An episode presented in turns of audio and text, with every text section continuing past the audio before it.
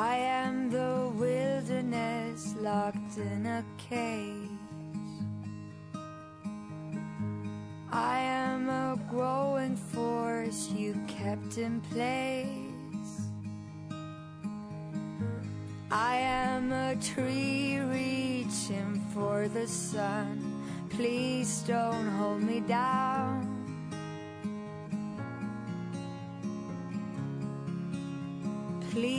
Don't hold me down. I am a rolling wave without the motion. A glass of water longing for the ocean. I am an asphalt flower breaking free, but you keep stopping me. Release me.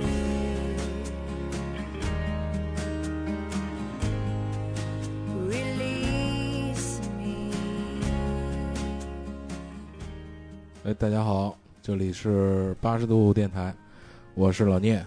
然后听到开头的音乐还是我们的汽车节目，我们爱汽车啊，我们开汽车是吧？然后还是上回两位朋友，一位某丁，大家好，一位保罗，大家好，还有一位 又新来了一位朋友啊，叫叫叫你什么好呢？给个 ID 呗，不用你不用给他耳机，嗯、自我介绍一下。你就叫我小袁就行了。小袁，我操，还行。年轻啊，对，来了位年轻人啊，嗯、我们今天我先念念留言吧，大概齐的先念，因为时间比较紧张，现在挺晚的了。那个保罗老师耽误了我们很长时间啊，对不起，我大概整几条念念吧。呃，一个是今天是一月，呃，这是会飞的小熊，今天是一月二十二日，这段时间正集中补听小雪花那段，就是雪孩子啊、换回那那段单纯的记忆很有意义，真的重，真的很重要。呃，继续吧，还有话题真的有点散，一个时段来什么主题，我也随便想说说，别介意。他可能就是这个意思啊，他有话话话语好像有点那个组织得不太清楚。呃，还有一个是 T Mac，呃，幺二三零六的票几十秒就被抢光了，谢谢了。我刚坐上火车，祝老聂一贼杨哥工作顺利，越来越帅，越来越各种各种。有咱们八十度的话，就一定要牛逼。你们过节都哪玩去啊？哥几个，回家呀，看我这歌选的牛逼吗？牛逼！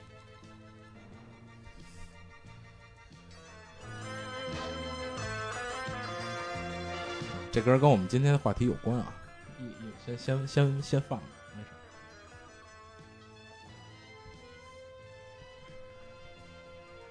然后张 Sir，张 Sir 有给我们发了几张图，是他家里写的字儿，应该是他自己写的。这是家里有点变化，老爸喜欢写字儿，索性给裱了几幅字儿。上次讲的带爸爸去旅游，这是这是我给我爸的，嗯，好玩了吧？我说这话不太合适啊。嗯、这个娜塔莉信号 C，呃，古惑仔对我们这边广州的影响更直接。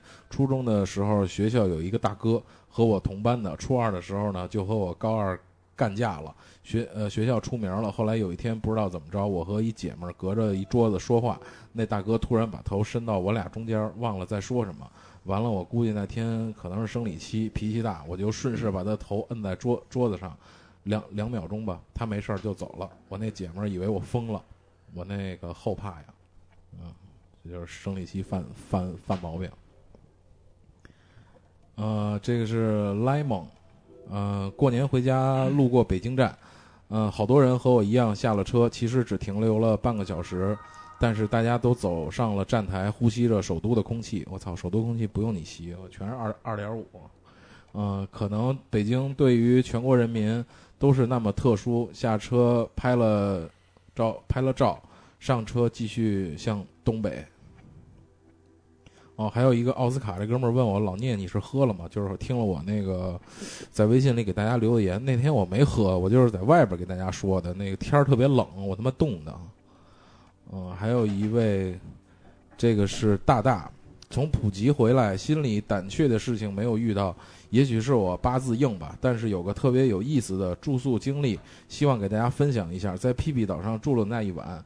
在岛上之前旅游就是提醒，呃，导导游就是提醒说，因为我因为就住在半山上，晚上会听到有什么果子掉到屋顶上啊，会听到猴子的叫声啊等等。果然晚上我们听着树叶果子掉落的声音睡着的，早晨是听着各呃类似布谷鸟的鸟叫声醒来的，特别接近大自然，特别好。P.S. 冒号，P.P 岛的蚊子不是鸟，嗯，Sex God。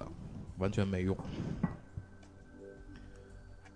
呃，下边还有很多，我就咱们下期再再念吧，因为时间相对比较紧张，我们一会儿就进入主题了。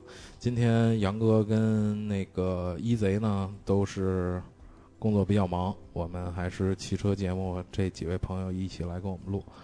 嗯，我找了一首这个歌给大家放一下，然后。咱们进入话题，好吧？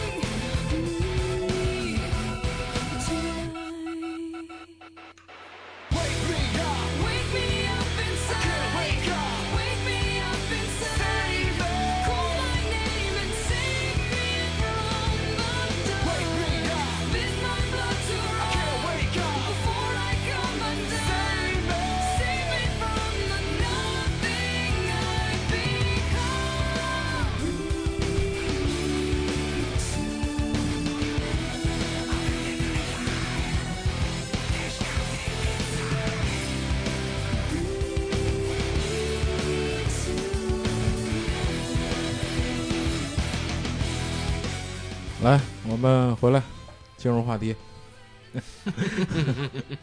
我打断你玩游戏了是吗？嗯，那个今天的话题是，我们都爱大汽车。听到这个就是感觉回到那个小的时候嘛。对，小的时候男孩最爱的就是大汽车，基本上都是。对，喜欢小汽车。啊，好吧，小汽车也行，大汽车你丫今儿非得跟我搬杠是吗？对，必须的。我小时候都管大汽车叫大滴滴。哦，大滴滴。那多小啊！不是你说的，那是家长说的，叫大滴滴嘛。哎，记得咱们上回那个不是有一个伏笔吗？就是那吉吉普和吉普车，嗯，那个那个保罗给我们解释一下呗。吉普，如果是英文那个大的勾啊，E E P。呃，打我打断你一下，我先说一下这歌啊，这歌叫《Bring Me to Life》，是那个。早早期帕杰罗 V 七三那会儿的那个主题曲啊啊，它是那个乐队叫伊文伊伊凡塞斯。你要是说中文的话，就是伊文塞斯。我打断你，你先说。得我忘了那个大爷 啊就我说那英文那个大写的勾 EEP 呢，那是其实克莱斯勒集团旗下的一个 SUV 一个呃品牌名称叫 Jeep。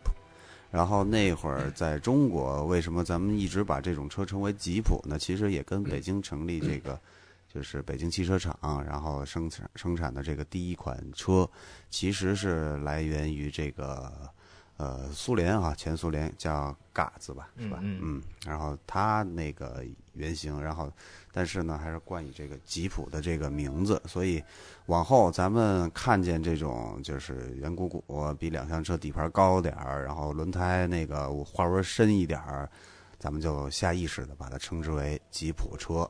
然后看见那个所谓一个 VW 标是吧？然后三厢，然后咱们就下意识的给它称为桑塔纳。嗯，所以这些其实都是，就这个品牌太成功了，应该说在中国运营的太成功了，所以其实它不是一个完全正确的一个说法。嗯，各位再补充一下呗。嗯，就我我我好像我有个印象，就是最早咱们那个叫二幺二嘛，二幺二不是仿的是苏联的那个叫 Gas，Gas 好像最早二战结束以后，好像它也是生产过威利斯的，好像是有威利斯的生产线给他们是吧？是二二战的时候，我记得好像美国提供过那个威利斯的生产线给苏联啊，所以苏联好像也生产过，就是和吉普的这个车型相类似的，在从一个生产线上下来的一个一一款车。但是二幺二应该是咱们是好像是 GAZ 六九的基础，好像做做的那款车，没错没错对嗯，所以可能好像大家就就都是对，因为多少还是跟吉普还是有一些渊源，嗯，对，特别是看二战时期那个美国那威利斯吉普哈、在那个战场上显得很风光，然后也是当时被称为吉普嘛，所以一旦有了这种车，可能大家就习以为常，都叫吉普了。对这个这个说法好像是应该是解放前好像就有，你嗯记得那会儿看那个抗抗战片嘛，就是一说那个啊，坐着中吉普、小吉普、中吉普嘛，小吉普应该说的是威利斯，中吉普可能应该是那个通用的一款，就是一点五吨级的那么一个一个一个军车，呃，咱们就叫它中吉普嘛，嗯，好像是，嗯，其实那会儿都是按品牌名称说的像什么那个轿车可能就直接叫道奇，道奇对、啊。Buick 对吧？对对，嗯，老早中国人也没翻译，好像没有翻译，就不知道这叫别克，叫道奇，就是对岛吉，对对岛吉和岛吉 Buick 是吧？对对。l k 嗯，就后来可能香港那边才有了一些正式的翻译，嗯就很多人可能一听这个吉驾是什么车，灵宝坚尼是什么车，然后福斯对平治 还都有，宝马都是那会儿从香港、台湾那边过来的。对，对，说到那个吉普，就有一个特别著名的一款车型叫切诺基。不是所有切诺基都叫切诺基，哎，这现在热门哈，切对切诺基呢，是嗯。根据这个一个这个叫什么印第安人部落，对对一个首领的酋对长。对，对对，他的名字命名的。嗯。然后就是新出了一款车，在美国叫切诺基，在中国呢叫自由光。不知道。说说呗，既然咱们是说实话的媒体，嗯。那就一定得其实其实其实我想说，就是新款的这个这个切诺基自由光，很漂亮的一款车，嗯，就眼睛很有神。小袁同学呢？对对对，你你觉得呢？我还是很很很很很渴望能能试驾这款车的嗯。当然，如果公关还同意的话，我觉得到现在为止，我都接受不了自由光那个小眼神。但其实啊，我是话说回来啊，我觉得这个可能还是因人而异。就是对于一个车的外形设计，其实它本来就是有一定市场的这个就针对性的，可能也会有一定的超前性。就你可能现在看这种灯，你觉得特别怪异，接受不了啊，但没准儿过个一年两年或者多长时间，你会觉得这车其实挺经典的。嗯，就咱们在市场上其实不乏这样的案例。没错就当时你看那个富康，大家可能已经接受了，从三厢到它两厢的这个设计造型接受了，然后紧接着神龙又来一个那个塞纳，嗯，但对但当时塞纳好多人就不接受，对这叫什么车呀？两厢半吗？这个溜背，我觉得就就怎么怎么着，就就各种那什么了。但最后退市以后，好多人跟二手市场去淘这车嗯，大家还挺怀念。哎，对，对真是。就我觉得这个设计，其实我觉得就是，咱如果喜欢，哎，我可以说我喜欢；如果不喜欢的，其实也没必要去太那个啊。就对对对对，就有的人也是一样嘛，长得那什么点儿，你也不能老诋毁人家是吧？所以我觉得这车还是得全方面的去看。车嘛。其实我认为就是跟大家，我我想说这话题，就是想说说那个，因为最近汽车圈里有一个微信就比较火，嗯，说一说这个，嗯，媒体、公关公司、嗯品牌，就嗯说给大家讲讲这方这里的小故事，嗯，因为好多好多这个消费者其实不太了解这里的东西。对莫莫老师先扔砖吧。哎呦，我这这扔哪个呢？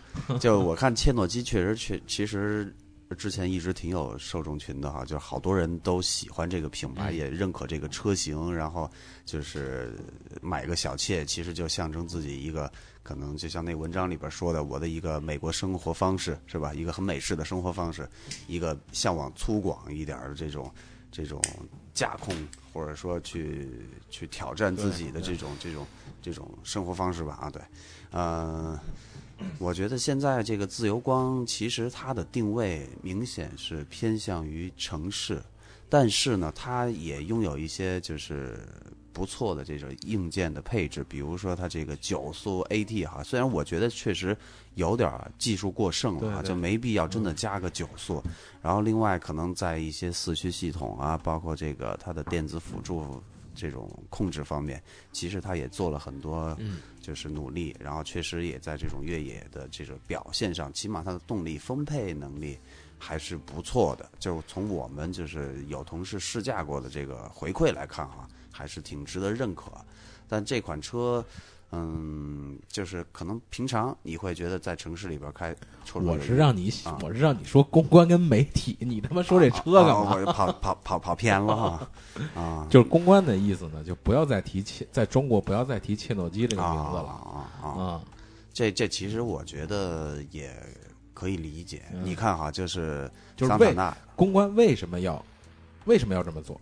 因为这个就是本身已有的品牌，这个在人家心目中可能形成了一个固有的认识，就好像刚才我们提到，为什么把吉普、吉普就称为吉普，把那个大众就称为桑塔纳，其实就是这么一个原因。就可能他已经在别人心目中固化了，然后就觉得这个车也不贵，是吧？然后这个车呢，可能又又是一个比较糙啊，或者怎么怎么着的这种感觉，所以为了这个改变，就是这个产品在品牌的一个形象，对，在啊。在用户心目中的一个形象，可能它需要一个新的命名，所以我们看到捷达变成了宝来，啊。宝来又变成了速腾，嗯。速腾可能现在还没开始变吧，是吧？但可能有可能还会变。还有一些就自己独创的名字，什么拉维达呀什么对对对。对对，朗逸。其实啊我觉得大家不用太纠结这个名字，因为我们看到现在的这款，呃，最新款的切诺基，在国内叫自由光，它其实跟我们印象当中的小切诺基完全不一样。包括我觉得从厂商的角度，我能理解他们给这个车的期待和定位也和当年的切诺基是不一样的。嗯，所以我觉得大家如果纠结这个车名字叫什么，嗯，完全没必要。因为我再举个例子，你比如说我们最早的那个桑塔纳，桑塔纳其实刚上市的时候价格也蛮贵，而且它是一个 B 级车。它来源于是什么呢？其实它是一款定位就是 B 级车，它后面后续的车型我们看到叫帕萨特，嗯对吧？然后再往后，比如说有迈腾，嗯那为什么上海大众后面再出新桑塔纳的时候，就要有有区别于它本来这个名字所所带来的那个那个那那个车型，甚至包括级别都在变了，因为它整个它对这个车型这个名字的期待和定位是完全不一样的。其实我觉得吉普也是这个意思，就是他不希望再做一款我们心目当中的那个 Cherokee。所以它现在叫自由光，我觉得这完全是能理解的。它就实际上是换了换了一款车，而且也也从定位上、从性能上各方面，我觉得也大家也不要把它把自由光去和原来的小切诺基去做去做对比，这完全不一样的俩车，嗯跨越的这种年代也跨越的很多，包括车的定位，然后各方面也差的很多，嗯。所以不用去纠结这个事儿。我觉得。这个车反而我觉得其实是一个挺值得期待的车型。对，另外，其实我也在想啊，是不是这个现在毕竟也不是同一个厂家和一个集团在运作这么一个品牌它可能是不是也涉及到一些命名的这个就是法律上的这些这些所有权的问题，嗯对，所以也有可能哈，我觉得啊，只是我觉得可能公关在处理这些事情的时候呢，就是对于公众这一块儿，我觉得应该还好。但是呢，因为媒体嘛，我觉得可能在这方面要要要承担一些传播的责任在里边儿，所以可能需要有一个更更巧妙的一些沟通方式吧。我觉得其实就本身来说，它如果价位，比如说它现在还是卖一个更加比较亲民的一个价格，嗯跟之前可能切诺基这个区间差不多，然后但它产品力又比之前有很大的提升，但你要知道这一定是好的。但你要知道，就是国产的合资的切诺第一代切诺基出来的时候，它的那个定价，按照当时的这个消费水平的话，其实要比现在的自由光还要高高很多的，对对对吧？这个现在我我觉得这个自由光的，就是低配入门级的这个车型的这个定价，我觉得还算是大众，真的。但是比我预期的还是要还是接着跑个偏啊，我觉得就是咱们一直在说，就当年你看这车卖二十万，现在可能二十万你能买一特牛逼的车了，是吧？？但其实你换句话来说，当时就是在同等条件下，美元又是多少钱？嗯然后你折成人民币，或者说折成现在的这个比值，嗯可能其实它的差异没有那么大，只是我们之前的收入确实太低了。对，不得不否认，我们的工资是一直在涨，甭管它是不是在贬值哈，咱们还是在涨，这个还是一个事实，是吧？对，嗯，前面呢就扯了点闲篇儿，后边呢咱们就大汽车吧，对大大汽车，嗯然后也算是因为我们也都是八零后嘛，然后，呃，经过改革开放，然后小的时候街上全都是基本都是自行车，对对对，呃，汽车就很少。然后咱们可以就是说说咱们第一次见到的汽、嗯那会儿的车都是什么样的？嗯我觉得我小时候可能就是记得的哈，应该真的是甲壳虫。甲壳虫你甲见过？壳虫，我我小时候真的大马路上，大马路上，就我我怎么都没印象。其实我不是那么深刻的印象啊，说实话，但我在我小时候一张照片里头，一张照片里你头，你你还不是在哦？你还在湖南是吧？啊对啊，我在湖南我以，为你在意大利呢，不好意思啊。你大爷，那个湖南的米兰嘛，哦，啊啊，就那会儿湖米兰，啊。哇啊，被你这么一一说，特别俗，真的特别俗。那个我他妈就是一俗人，我掉俗圈里了。滚蛋滚蛋！你看这屋子，哎，咱们说一下，咱们今天在哪儿录音啊？哦啊，在在在一个特别俗的地方，还复式结构，真是啊，看着我就喜欢，我越喜欢我就越越觉得俗。掉俗堆儿里了。嗯，走道儿轻点儿，那地板儿还响。那个啊真的，我是真的那会儿看一张照片，我妈抱着我，然后在那个当时就比较时兴在那个楼顶上拍照嘛，啊。那背景比较干净嘛。结果呢，我们我家我家当时就住在那个中心广场的那个楼旁边嘛，啊。呃，那个中心广场旁边的楼上，然后那个我就看底下那环岛啊，就有一个黑色的一个。就圆咕隆咚的，然后溜背的那么一个车，然后后来我比较专业了啊，我就就就吹一下，然后我就说，哎，这这不甲壳虫吗？啊，那你但是呢你怎么知道的呀？我我辨认出来的呀。啊你小时候你多你多大时候看见的？我小时候其实那会儿没概念，我那会儿特小，也就不到三岁。你说我能那你怎么会知道甲壳虫呢？那我现在知道呀。我那会儿不知道呀，哦我那会儿肯定不知道呀。我就说我看过的第一台哦车应该是甲壳虫但是我后来我真正有印象的是什么车呢？是那个上海奔鹿啊，啊老，这个应该大家很多人是会知道，就是老对对对，老上海，对，其实叫富尔加嘛。对嗯对。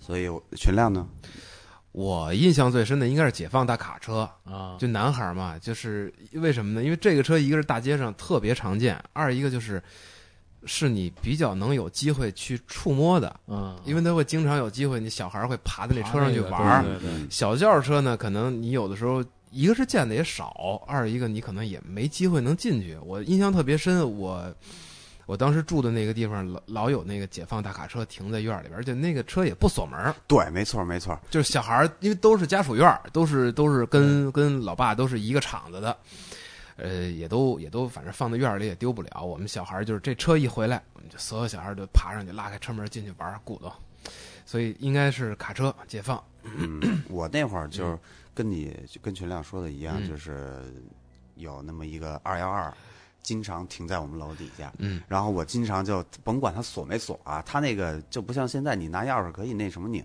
你把那窗户随便一扒拉就开了。啊对然后你从里边把那锁你可以自己解开，然后把门打开，然后坐里边玩玩半而且天的。而且有个印象就是，好像老是得大孩子先有大孩子哦胆儿大的，哎先把那门打开，哎小孩儿就觉得小一点的就就就哎跟着就进去玩了。那我这应该属于胆大儿。对你应该属于胆大的，对。我有一次还啊，我印象最深的是幺三零，啊，宝马130也是算 也是算卡车了，因为当时我舅舅是开车的，啊。然后我印象特深是那种蓝色的，嗯。然后也是小时候没事儿就去玩。我印象最深的一回，忘了是着车还是没着车，我记得他那还是怀档呢，啊怎么这左上挡了，这车就动了，就给我吓得够呛。啊一个是幺三零，还一个就是松花江，这是往后一点了啊。我上小学的时候，松花江，那是我人生中开过第一辆车，我你上你上小小我学就开了吗？六岁吧你就开了那车了？就开了那车，就会开了。六岁你就会开车了？，对，我记得当时是大人去一个家具城还是什么买东西去了，然后我们这一帮孩子跟车里，然后当时我哥是有本儿了，啊我我因为当时特爱开车，我老爱鼓球嘛，我哥说我教你吧，啊然后就就给我教会了，我就开着那小面，当时我上小学嘛，具体几岁我忘了，开着小面就在家具城那停车场就走起来了。真好。那你你不害怕吗？我不小时候哪懂什么叫害怕呀？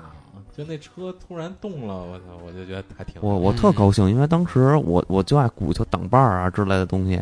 后来我就知道这离合，哎呦，这挡把儿好奇妙啊，就走了。我那会儿十六七，我让我表哥带我兜一圈儿，然后教我开开车，我表哥都哎不行不行，哎这这这这这你开不了，太小了。哎呦，当时就特别失望，特别失落。我印象比较深刻的一个是刚才说那个伏尔加，一个是拉达，嗯啊，我印象我印象特别深，因为那个我我爸是在那个报报社，然后他们他有一特好的一朋友，我就管他叫叫大大。啊，然后呢，他是一司机，老开车。然后呢，我爸就认识好多车的牌子，就小时候老教我，老告诉我这是什么车，这是什么车，拉达呀，什么 gas 呀，倒计呀，什么的。嗯，啊，我就去基本全都认识，但是我就觉就正好说到那个伏尔加呀、拉达，咱们可以就说说这几个车。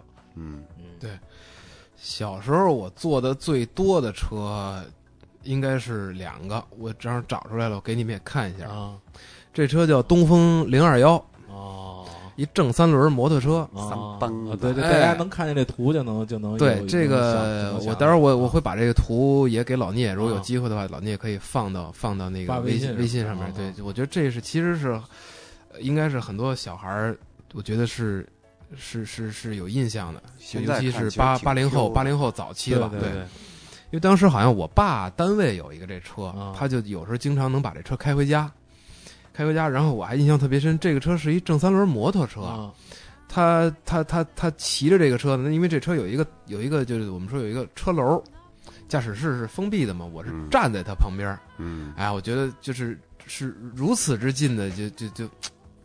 去感受这个车、嗯嗯啊，我觉得这是第一个车。第二个车应该是我一个同学的爸爸，是是在一个工厂当司机，也是当时好像那会儿工厂里边当司机的都能把车开回家，嗯就很神奇，而且特别羡慕他们。对对，开的是伏尔加，也是后来就坐了好多次伏尔加，很多很多次。就这两个车，就是呃，我特别小的时候是印象最深的，坐的也特别多。嗯，嗯，当时就觉得，哎呀，这伏尔加这车真豪华，对对对，后后座那个大沙发椅，嗯对，对没错没错，哎我刚还想说呢，就里边充斥着各种金属的那种件儿，是吧？没错。方向盘都是金属而且那个座椅是那种丝绒沙发罩，嗯，对，然后他那座椅，我当时嗯那个可能还那什么点儿啊，就它嗯后排是真，它不是真皮，它是那个人造革。皮革的，对，但是它时间长了吧，它还是那种就会翻起，就翻皮儿那种啊。，对，就反而，但是你还是会觉得很高档，嗯里边都你能就你屁股跟它动换一下，里边有弹簧，咯吱咯吱，就就那种感觉，对对对真的后后座真的是那种沙发，啊嗯嗯，挺神奇的。那伏尔加是哪国车呢？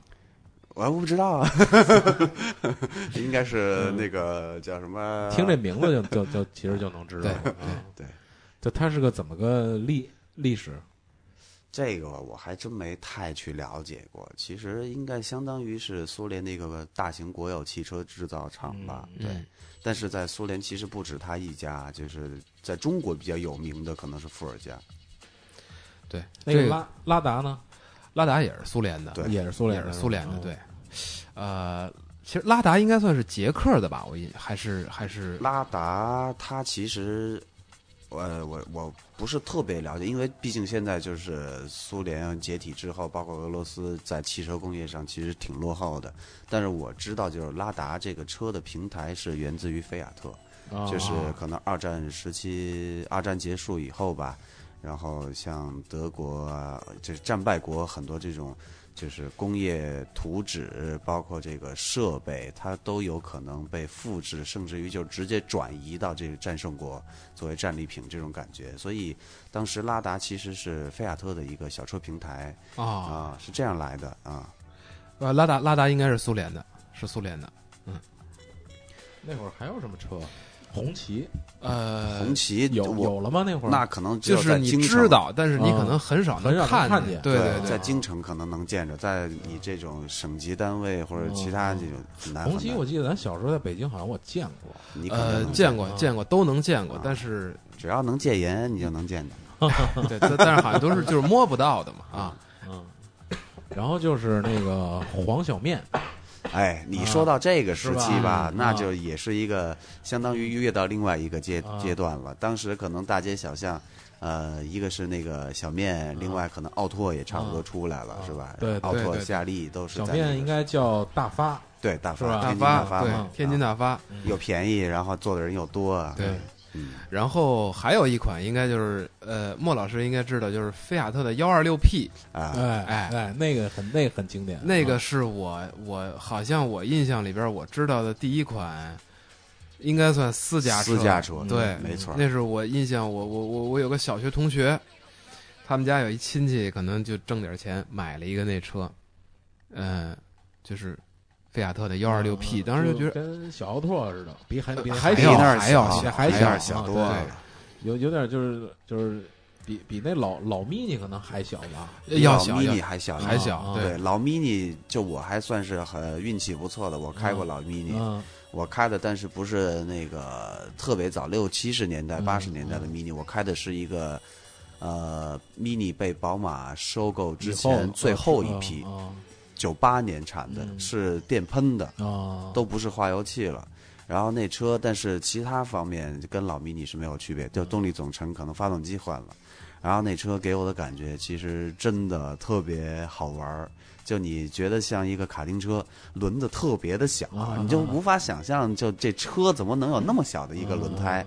然后坐在里边儿吧，它也不是说特拥挤，但你确实你甭管你自己是一个多大个儿的一个身材啊，你坐到里边就觉得像，像是你。呃，那个蜷在那儿，然 后那个就这么握着那个抱着那方向盘那种，啊对对对对，对，没错，你没有什么其他的空间，你也不需要太多的什么调方向盘角度啊，什么各种，你就只需要把座椅调到一个合适的那个前后那个那个方方方方向就行了。然后你开那车就觉得各种灵活，各种灵巧。也是后置发动机吧？它是后置对后置好像不是不是不是。是后置发动机，后置发动机，后置发动机，然后他说那 mini 啊 mini 吗？啊，mini 是啊前置，mini 是前置的。mini 啊是前置那幺二幺二六 P 幺二六 P 是后置后的对对幺二六 P 是后置的，嗯。它跟甲壳虫的设计幺二六 P 你们做过吗？我还真是没坐到里边儿。我坐过，啊。我坐过，什么什么感觉啊？呃，就是小，就进去就跟坐马扎似的它是 啊，呃两门吗？两门两门两门，对，当时也觉里里边是几排啊？两排。也还是两排两排座儿，对啊，但是后排座儿就基本上就是坐小孩大人根本没法坐。然后幺二六 P，我想想啊，对，还有一款车，我一说你们肯定也都想起来了，波罗乃兹。啊 菠萝奶吗？对嗯，因为当时我印象好像我记住这个车，就是因为这名字特奇怪，啊对对对，呃，小孩儿也会问这什么车呀？呃大人有知道就告诉你，这叫波罗乃兹。这什么名儿？这确确实，小时候我听着我就以为 水水果儿还是什么什么东西对菠萝，然后北北京话还还奶子啊，对，那是应该好像是我印象是波兰的，啊，对波兰的一款车那个时候的好多车兰还有一个品牌，哎，是波兰吧？那个乌诺。呃不是不是。呃乌诺是菲亚特的，哦，乌诺是菲亚特的哦那个我我捷捷克斯洛伐克的那个地平线是吧？叫科那个叫不不不叫叫叫什么来着？斯柯达啊斯斯柯达，对，斯柯达啊斯斯柯达达是捷克的。是捷克捷克斯，柯达当时不是捷克斯洛伐克对对。啊，对对对，啊，那个他是当时我看就是我北京的朋友同事，他们当时家里边条件可能也不错的，也是就是在选购私家车的时候，其实就是这么几个品牌，就刚才说的波罗乃兹啊，那个拉达啊，或者说是这个幺二六 P，然后就是那个呃斯柯达的弗雷西亚，那个时候怎么买车呀？这个还真不是我我好像还不太清楚。真的这个当时太小了嘛，小小的时候对对对我那会儿就八十年代末哈，八八八九年，在南方，就我湖南嘛，大概是一个什么情况呢？都是日本车居多，啊，就是会会看到很多的那个，就是像雅阁啊啊，还有丰田凯美瑞啊，然后还有那个嗯、像叫叫尼桑的那个公爵。对，然后还有那尼桑的一个那个面包叫巴巴宁巴宁对，啊，巴宁，反正就是嗯就是这种这种还经常能看见。然后我做过的哈，当时就是做我做过那个巴宁，做过雅阁，哦当时是四代雅阁，嗯，四代雅阁就是特别特别矮，然后特别小，跟现在来看的话，个是什么时候的？那应该是八九年左左右，八六九零年八九九零年那会儿，当时就是那种走私过来的，说实话，而且我我当时我爸还老蒙我，他因为他也我爸其实不太知道车这东西啊，每次看在街上好多车，其实当时也打蜡，但是呢，他们当时那个方式不正确，就打完了不擦，啊，他总觉得这样好像哎对，能让啊这个蜡能持久一点，啊然后回头再去擦，就老抹着那个。然后我就问我爸，我说为什么这车是这样呢？然后我爸就说他这个是走私车，然后怕被认出来，怎么就蒙我，你知道吧？但我现在一直记着。啊然后另外还有我我跟你说的话你都记得，你大爷！你大爷坐那儿对面儿，不带这么损人的哈。那个，另外就是还有好多车后边就呃拖一个小尾巴，其实现在很很多车也会有，就导静电的嘛。就你冬天有时候那个静电有时候比较啊。不舒服，那个它会倒一个小尾巴在屁股后边，那个我我也我也观察到了，就是小时候其实真的还是挺喜欢车的，只要有车经过我没看过的，甭管看过没看过的，我都得行个注目礼，然后啊。从头至尾一直看着它远离我，消失在我视野之中，然后就是而且这个。小的时候还买好多那个小汽车，小哎对小玩具对对对，他那有啊一一大盒儿，然后对一盒儿有时候是几个，有时候对二十个，对对。就各种。然后还有那个带那个就是停车场大高楼的那种，带那你那跑道的，太高档了我们是特别想要那个，啊就是当时看见了，但其实也就是买点小汽车对我那会儿嗯那那个车也就新街口百货商啊场就对对有卖的，对 两个火柴盒那么大是吧？对两个，就叫火火柴盒嘛，就叫火柴盒 Match 对 Box 对对啊。当时好像是上海环球塑胶，印象特别深。那哎那小盒儿就是一小纸盒儿，我那还是铁的呢。我后来就是嗯可能大一点了，就是自己知道的品牌多了，我还把那些车都翻出来。对，然后我看有特别牛逼经典的那个肥呃那个法拉利五啊幺二红盖头，啊就那个屁股特别宽特别扁，然后那个 V 十二那个发动机的，然后还有像那个美国车很多，野马。啊，嗯。啊，然后那个科呃科尔维 Camaro 嗯对。啊，考维特是肯定，我靠，考维特那会儿尖尖的头是吧？印象肯定特别深刻。保时捷对对，九幺幺是吧？那个当时都是一些很经典的车，说嗯。实话。但是我们可能看到真车的机会，真的特别特别少啊然后后来就赶上那个变形金刚嗯，啊！一一出来，我操，所有男孩就疯了。对。霹雳游侠啊！对，呃对游侠我记得刚出嗯变形金刚的时候特有意思，那时候我应该还没上学，应该没上学，我印象。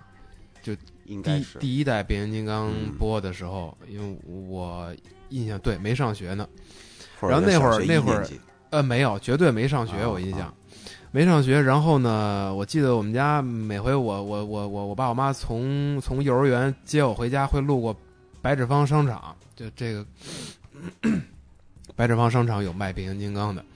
回家之后，我就跟我妈讲，我我一我要什么都要什么什么什么什么，那个不知道车叫什么名字哦，但是你知道那个人人的名人的名字啊。那时候，当时我记得大黄蜂就是黄色的甲壳虫嘛，，嗯，我要这个，要这个，要那个，哎呦，还还还还写。后来我妈讲话，你这要求太多，只能一个。哎呦，站在那柜台前面，那叫一个纠结呀，就来回来去的选，就让那个售货员阿姨几乎把所有的这个都拿出来，我都看一遍。最后我就要这个吧，还是要的大黄蜂，嗯，黄色的甲壳虫。嗯，经典，你品味不错。然后我记得那会儿那个，因为在北京嘛，就有机会去国贸啊什么那边，嗯路过那边儿，然后就那会儿我就看见有那个卡迪拉克了嗯啊，然后你坐的是我我当时我记得第一次我坐的车是就比较好的车啊，嗯是那个皇冠皇冠啊，啊。那个因为也是我爸单位的车啊坐的那个我就觉得，然后但是吧，我他妈小时候特别他妈的缺心眼儿，我他妈晕车，还他妈坐不了好车，你知道吗？你只能坐大一路是吧？对我坐那就那红白条那大公共，嗯哎，那个没事儿，颠吧颠啊还他妈漏风，大冬天的，那没事儿。嗯，然后只要一上好好车，就完完蛋操了。对你说这个皇冠有皇冠之后，好像比皇冠还牛逼的就是三开门的奔驰，然后好像是奔驰什么 E 二二八零是吧？二五零、二三零、二五零、二八零是吧是那会儿我记得哈嗯，比那个牛逼的应该是奔驰二八零 SEL。S E L 对对对三开门嘛，我印象是吧？对嗯那会儿就分这个嘛。我爸说这个看奔驰这叫二三零，比这高的叫二五零，还牛逼的叫二八零。二八零 对啊啊，刚才说到晕车，我记着我小时候坐一款车的时候，印象特深，晕车，嗯，雪佛兰的子弹头，雪佛兰的哎呦哇塞啊你没看过哇塞，那车太奇怪了，那车真的，那嗯。当时就比较牛逼的这种 MPV 啊，丰田大霸王，大霸王对。然后就那个雪佛兰的子弹头，对这俩车真是从设计上都是那种很有太空概念，包括其实就可能有车迷也知道啊，就是当时在法国还有一个那个雷诺嗯叫 Space，Space 太空。Space 对。当它的设计也是，就我觉得就像它特别有一个特别性能版，就是嗯。在那赛道上一个那个环形赛道，嗯。飞奔飞驰的那个一一张照片，然后让我想起就是还有一大尾翼，让我想起忍者神龟那个、那个那个他们那车啊啊、所以我一直也印象特别深刻。然后你刚才还说那个，就你坐那个皇冠是吧？啊对啊，我那会儿还看见那个路上那林肯。啊，对后边那后备箱有一圆月弯刀似的那种对对对天线啊，对，然后当时这个都还还行，最震撼我的一点，有一车主特牛，我靠，下车之后直接那个钥匙一摁，后备箱开了，啊然后把东西捯饬捯饬，然后嗯就往前走，再一摁，后备箱自动关了。我当时我哦，我就木然了，在那儿，我我怎么这么牛啊？开的 UFO 是吧？而且我后来就有机会，比如说在什么马路边儿或停车场看那车，前门把手没有钥匙孔，啊，或者就有应该可能也有钥匙孔啊，但它有几个数字，啊一二三四五是吧？还有零，对然后哇塞，这直接能用密码。嗯然后再结合当时看那电视那个《霹雳游侠》，哇塞！小时候最大梦想就是我要有一这样的汽车伴侣，啊哇塞，帮我能摆平好多我看不顺眼的那种我 呃那种人或者什么什么事儿，太牛了。现在好车上也有那个一二三四五是吧？对，现在嗯其实美国车上还是有这种就是设计，它其实其实挺人性化的哈。比如你像咱们把钥匙落在车里边了，或者说你在某种情况下你要是失灵了，嗯，你这个确实能有人救你一命啊，对吧？对，没错，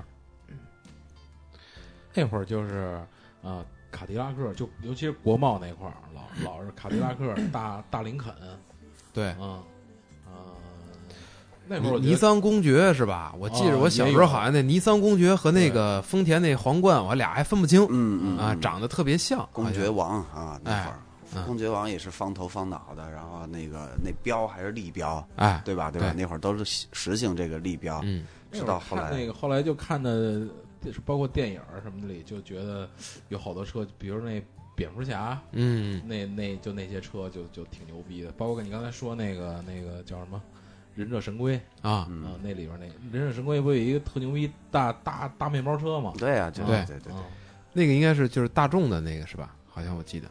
呃，好像还不是不是 T，不是那个 T 一 T 二那种。它那个有点它那个其实啊，我觉得应该是美国那种 One 啊就是咱们后来看那个《北京人在纽约》里边啊儿，哎，那种车的前身应该就是它那个，啊但具体型号我还真不太不太知道啊。但是那会儿就反正印象就觉得哈，在我眼里边最高大上的品牌，除了奔驰，就那个林肯的 Town Car，然后那个嗯凯迪拉克的那 Fleetwood，呃，对，是吧？就这这是真的，一看就觉得很高大上。那会儿就不知道具体的型号，就知道这牌子。哎，对对对啊对对，嗯。能认识牌子就不错了对对对。啊。那会儿我开，我记得我爸有一朋友开了一个书画书报刊还是说呃书报店吧，然后每次有时候过年过节的哈，就就来我们家拜年，顺便就给我带上一本那个彩色的，啊。然后现在说叫铜版纸印刷的这种这种册子，其实它是一大合集。嗯，就可能里边的内容都是从那个香港那些杂志里边东摘一段，西摘一段，拼凑在一块儿，里边可能有几张车的图，然后看的多了吧，我后来就觉得还挺那什么的，就我我当着人家面我说这个他图那个配的文字错了，这不是，哦就比如说就就他其实画的是一个林肯，嗯。但他写的是那个那个凯迪拉克，嗯我说这不是，这是凯迪拉克，嗯，还都能分出来。然后后边咱们说说第一次开车什么时候？刚才小袁说了，他上啊什么小小学就开了，嗯，小学就开小面是吧？啊。大学就开大面。我其实开的第一个车，学车的时候，我学的是那个二幺二。啊，啊，然后那个后来就学完本儿手痒嘛，就租了一个小面，哦，然后跟我们家一块儿就，当时还挺敢挺敢跑的，就就上路了，然后各种就是一看就新手啊，就就就熄火，然后那个不敢并线，然后那个你第一次开车是大概什么时候？其实年纪也不小了，我当时应该两千零二年，哦，两千零二年也二十二十了，嗯。嗯，但是也一直就有一梦想想学本嘛，但是嗯家里头就是你那会儿还还还还在读书呢，是吧？嗯你先干正经事儿，也嗯没钱给你买车，反正你嗯别别指望那个。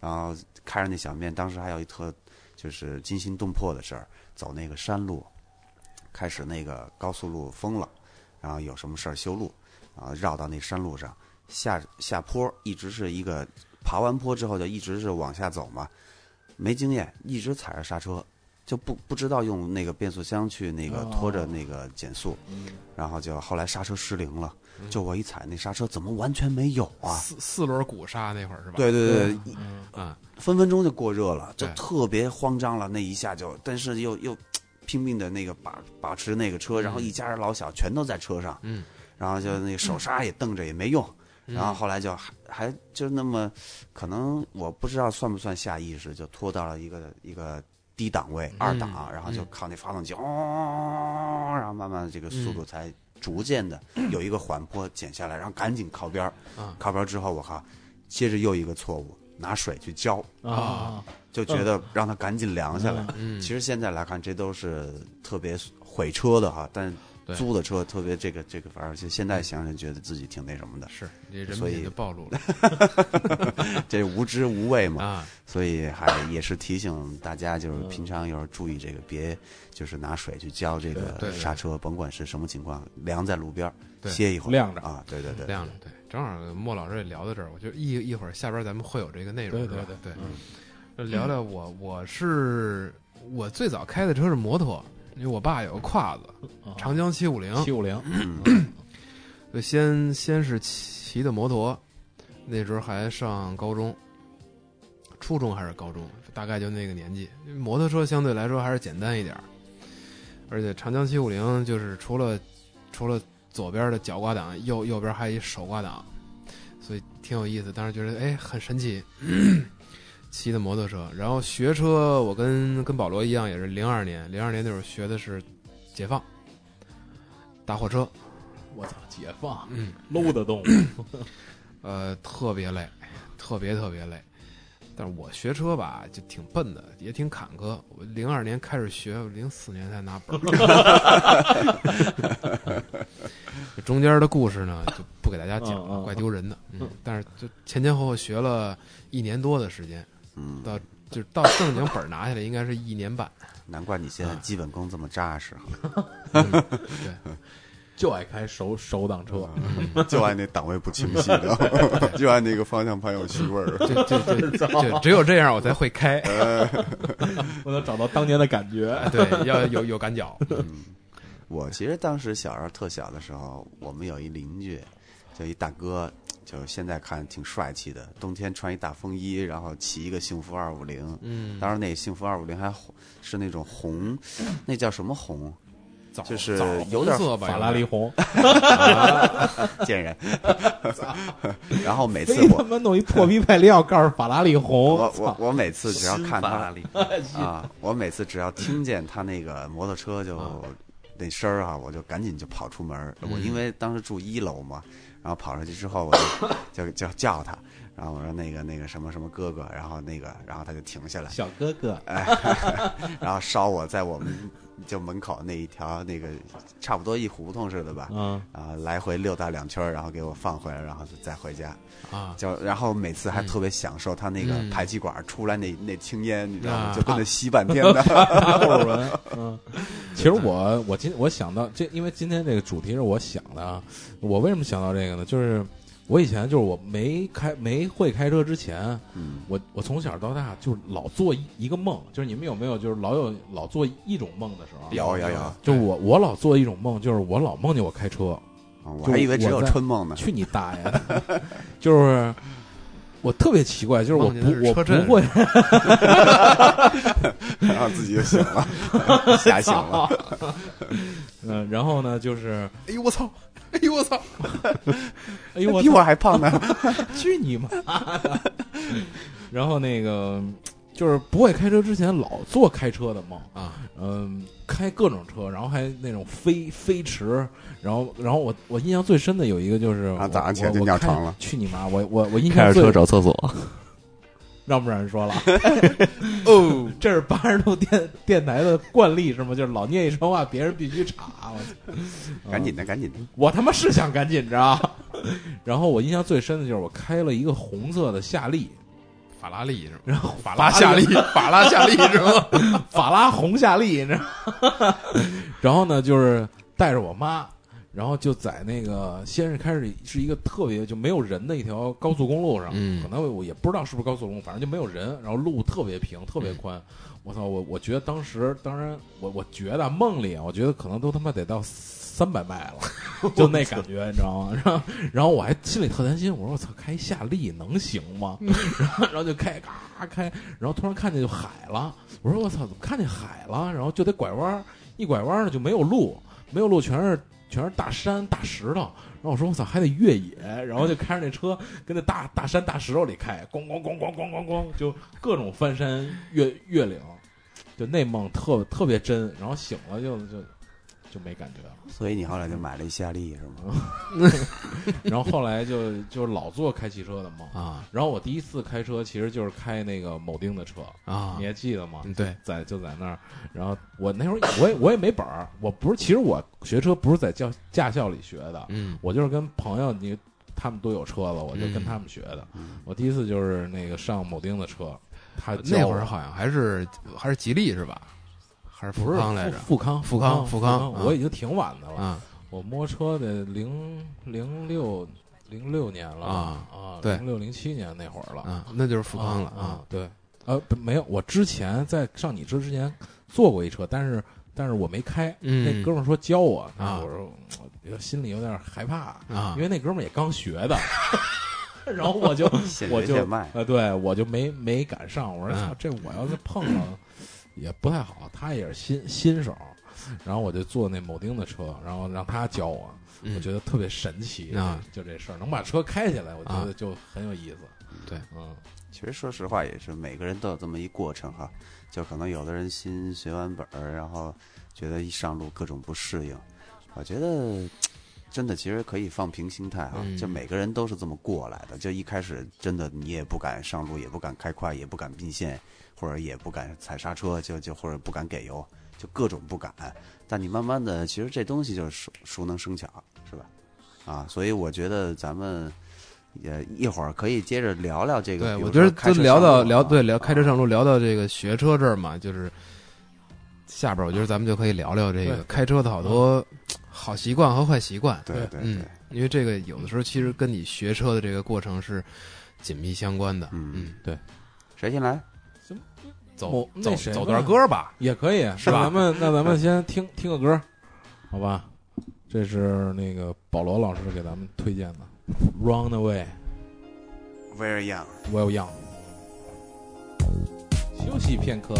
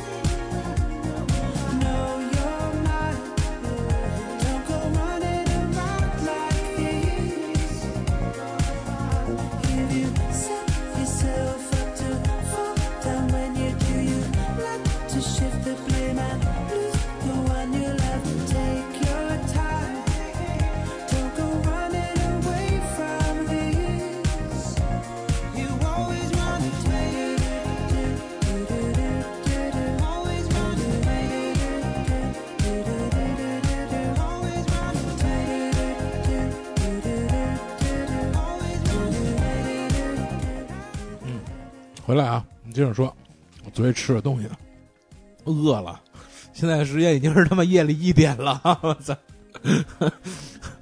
几个他妈孤男没有寡女，都他妈饿的跟疯狗似的。寡女都给送走了。那寡女都他妈送走了，操！嗯，来吧，保罗老师，哎呦啊，嗯，我觉得就我说最多了。这必须从你开始。嗯，说什么呢？那个行车规范嘛，哦，其实开车正能量。嗯，对，开车正能量。其实这现在有一个词儿叫路怒症嘛。啊，这这这都已经过时了。哦，好吧，就其实我我这这这个题目也是我跟老聂提的哈。嗯，就我觉得其实很多时候也是想借助这么一个平台，然后跟大家也聊一聊这个话题。就确实谁都有急的时候，对吧？那么你急的时候，你应该怎么做？或者说你怎么面对那些比较着急的人？然后就一些开车的礼节，就好像咱们毕竟是一个呃生活在这个社会上的人，那必须有时候得得遵循一个所谓的礼节和规则和和这或者说一个这叫什么？就反正是这意思哈。嗯啊，所以我觉得全亮可以说说，就是咱们其实可能现在来说啊呃对对，铆钉呃开车这么多年了，然后你觉得有没有在路上就让你觉得可以，我觉得可以先说说这个陋习。对，陋习，你看咱们平常开车，我觉得一个是遇上的比较多的，二一个可能自己有的时候也确实不太注意的啊，并线打灯。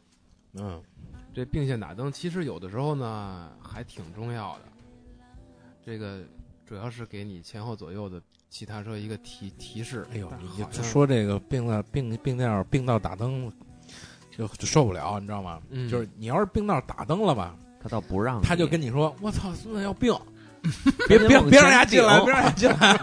”你要是没打灯吧，丫就进来。你说：“我操，孙子他妈进来不打灯，不不不能让人家的，就不能让人家的。”你说这他妈前后不是人，这这怎么办？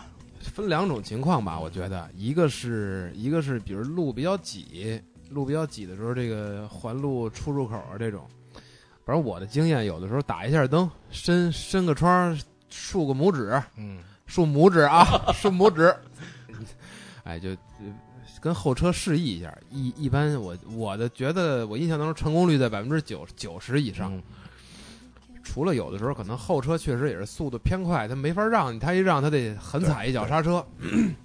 大部分情况还是能让，但是我觉得我想说的是，更多的时候是你环路正常行驶，你由于正常的你需要并线，比如你前边有一个车比较慢，你旁边这个车道速度相对快，你需要并过来超它，尽量一定要打灯。嗯如果时间来得及，一定要打灯。有的时候吧，还是很危险的，因为这个有一个什么情况呢？就是你并过来这条车道，这司机有的时候他不是百分之百的全神贯注的。嗯，我有的时候遇遇上过这种情况，当然这个我也自己检讨，有的时候可能分神了。其实速度不太快，可能不到八十六七十的速度，车距呢大概就是两三个车的这个距离，你中间并进一个车其实完全没问题，但是你可能有的时候稍微放松警惕，这哥们儿在不打灯是吧，在撸撸点儿，特别容易出危险。嗯，所以其实我就想说啊，就肯定有很多种这个路上的情况，就有几个规则或者说原则，希望大家有一概念。就首先，咱们慢的车走外道，嗯。就是你靠那个路的外侧，嗯。靠或右侧，对吧？对。嗯你快的车，你去走左边儿，嗯，就是呃，相对就是里边儿，对对对对对，相其实你看咱们平常超车，就驾校或者说交规里边都说你是应该从左侧超车，没错，这是有原因的，因为你左侧理论上都是快车道，对，你像现在高速也是，这个靠里侧的是可能限一百，最外边一百二，没错对其他两个道可能就一百、对所以呢，这个是一个原则。最最另外外边也不让大车走，啊，对对对，所不是所以反正你最最开不快的，你开不快达不到它那个最高限速标准的，你只能可能够着它那最低限啊速标准，或者你现在的行驶速度就是那个，那你就靠外走。我觉得这是一个原则，在这个大前提下，其实就这一切都很好可控。嗯，就是因为什么呢？你看咱们超车，永远你只需要就稍微注意一下你左侧的这个反光镜就行了。嗯你不像现在咱们都乱七八糟的，你左边超也行，右边超也行，然后嗯打灯超也行，不打灯超也行。我觉得咱们这个从自己才开始做起，是吧？你首先你自己养成这么一习惯，你比如说你非得打一电话，嗯你非得发一信息，但是我真的不建议大家发信息啊。就你如果非得说个微信什么的，嗯你不用打字儿，但你得摁着，对着手机，嗯你得分神，嗯，那你先往边儿靠，对，先对吧？你别碍着人家，你不碍着人家，其实别人也不会碍着你，然后你自然你也有一个更加畅通的通行，对对，是吧？我觉得这是一个。然后另外就刚才说那个打灯打灯并线或者怎么怎么嗯着，我其实就从我个人来说哈，只要他打灯，嗯，那我还是肯定嗯让，嗯除非是那种就我看他跟前面胡逼钻，嗯，哎，对，就就就没事儿老跟那儿加个塞儿，然后怎么怎么着打个灯，那我我不让。嗯为什么呢？因为你这人确实你本身是在占人便宜，对吧？对我谁也不愿意就不认识的人占占自己一大便宜，嗯，对吧？然后另外呢，你说这个，呃，就是像我，如果我要并进去，嗯我不会去抢。嗯，就如果他非不让我，那我没必要跟他较这劲，是吧？还还生个气什么，或者下来打个架，没意义。以前可能有时候那个年轻气盛会那样，现在你不让，那你就走。但是我还打一灯，我老老实实等在那儿，嗯总有人，我觉得还是有这种素质比较高的，或者说脾气比较好的，对，他会让你过去。所以你没必要着急，你不行这个过不去，下一个一般都还可以。是啊，所以差不多这么一道理。那基本上总结一下，莫老师、保罗的就是咱们这几条陋习吧，我觉得大家共话筒再近点。大家共勉啊。嗯，我补充那个嗯保罗老师一句啊，嗯就是并线这一块儿，作为并线的车来说，我觉得你千万别一边踩着刹车一边并，啊，一定要加速并线，这个是尽尽量少的去影响你的后车。嗯嗯，还一个就是被并线的车辆，你一定是让速不让道。就对。你宁可你踩刹车减速，对。你也别右边往往你这儿变，你也往左变，这是非常危险的，因为你在那个时间你是照顾不到你的对，后方来车的，左右照顾照顾不到所以这个就保证自己安全的情况下，应该是让速不让道。嗯，没错然后还有一些就是我觉得拐弯让直行，嗯，这个其实驾校啊或者说警察一直在说这个事儿，但其实很多人没这概念，没有真的没有他概念。对。就是他他他就是没有那个意识，对想想不到的 啊。对对对，咱们就一定要他就觉得就是上了开了车上了路，这这路就是我的了。我就得抢抢一把就过来了。对，嗯我就掉一头过来，反正你急刹车那是你的事儿，你追上了，反正还是你的责任，哎是吧？对对对但其实你没想到，万一要真的这个，这其实耽误大家时间嘛，是吧还？有这个，我觉得比较那什么的，就是呃，那个那个机动车让让行人，也嗯也比较那什么，对，别能那个能让人就让人，这这碰那电动自行车怎么办啊？顶能是去你妈吧，直接 我以前一脚飞踹了。我以前就是也是当行人嘛，就是 对，就觉得我特你以前还，是个人，我我就后来你就不是人了。我直接我我闭嘴行吗？说那说 那说，他没拦着你啊，老让你说。那个这样，这真的，嗯我以前就是走路哈，走到路上那个有时候车在后边，狂摁喇叭，嗯或者说就那个摁的时间比较长，滴，我就特别反感。嗯，就特别当时那个当个年轻人吧，是吧？就就就就不行，就忍不了，嗯我非不让你怎么着啊？对然后然后，所以我后来开车呢，我就把这个习惯或者说这个这个想法，我就带到我开车的这个方式中来，我就不摁喇叭。对，比如我看着行人，我可能就跟有时候踩一脚油，但你开一自动挡，你没法踩油啊，啊，是吧？你你嗯踩油门，你车就把人给撞了呀。对，所以你你没办法。后来有一次，我就想着，那我也不着急，这一会儿前头一对母女，然后我就跟着走呗。嗯对，我就跟着走，慢慢开，因为也是白天，你你就即便开个灯，人家也看不见。但是后边有人逼逼你。啊、不是，啊，我我想说的是，后来因为我开的当时那车，呃，可能是个日系车，我忘了，反正就特安静，啊，就前边你也听不见后边有车过来，轮胎也没什么噪音，对，然后那个哎对我操，那母女日系车，哎，不是，扯淡扯淡。那那对母女就突然一下看见后边有一车，吓一跳，你知道吗？赶紧就躲，就就就他那个就是是是那种好像突然受到惊吓的那种，就是特别抽搐的那种反应哦，然后给我也吓一跳。嗯我后来就改变这习惯了，我就说，你其实是想提醒人，对吧？我有一车在这儿，其实我不是想催你怎么着，我告诉你我在这儿，所以我离得特别远，大概二十米开外，我会轻轻的摁一下，就噔对，跺一下那一下，对对对对对，然后这样的话别人就知道了。我觉得这当时我开车有一个行为，就是我让了一个老外，老外要过马路，当时没有斑马线，我就踩了脚刹车，后边也是一排车，踩了脚刹车，老外给我竖一大拇指，嗯哎呦我操！当时觉得特特别激励我，以后一定要把这个行为保持下去。嗯，然后我觉得在路上开车嗯这个事儿，就是甭管你是行人还是非机动车还是机动车，你就时不时的换位思考一下，没错如。果你是这个行人，你会反感什么？嗯，嗯，你觉得如果你这样做了的话，你应该就没问题了。但是你说这个就是同样也有两点哈，嗯。就比如说你是受到了那个老外的激励，嗯，但是很多中国人有时候他的反应会让你觉得很反感。对对就比如说前一段时间，那个好像新闻上说嗯有一老人上车，直接就把一睡着的女孩给蹬起来嗯，哎，你给我让个座，嗯哎，你说你让还是不让？对，是吧？这个其实一样的，就比如说，就其实这个一样。我觉得你比如说，你作为一个行人，就咱们也有走路的时候，是吧？你看见这种比较有礼貌的司机，你是不是也给他一鼓励，对对吧？没错没错。啊，我觉得这真的是人都是相互。竖竖大拇指哦。然后，因为我我记得以前那个我们电台那一贼说过一个事儿，就是好像是一朋友从美国回来的，啊，他走在路上，然后后边应该有个车过来摁喇叭，哔哔哔哔就摁，然后那个人呢就是直接过去跟那个司机说：“我是有路权的，这个路是我交了税然后修的，嗯，你不能这样按喇叭。嗯。然后那一代就说：“你在中国不要这样，你不能这么说，他他听不懂。嗯。啊。对对对，嗯。对。其实应该是这样，在国外就是我我人走我人走了这个路，我是有路权的。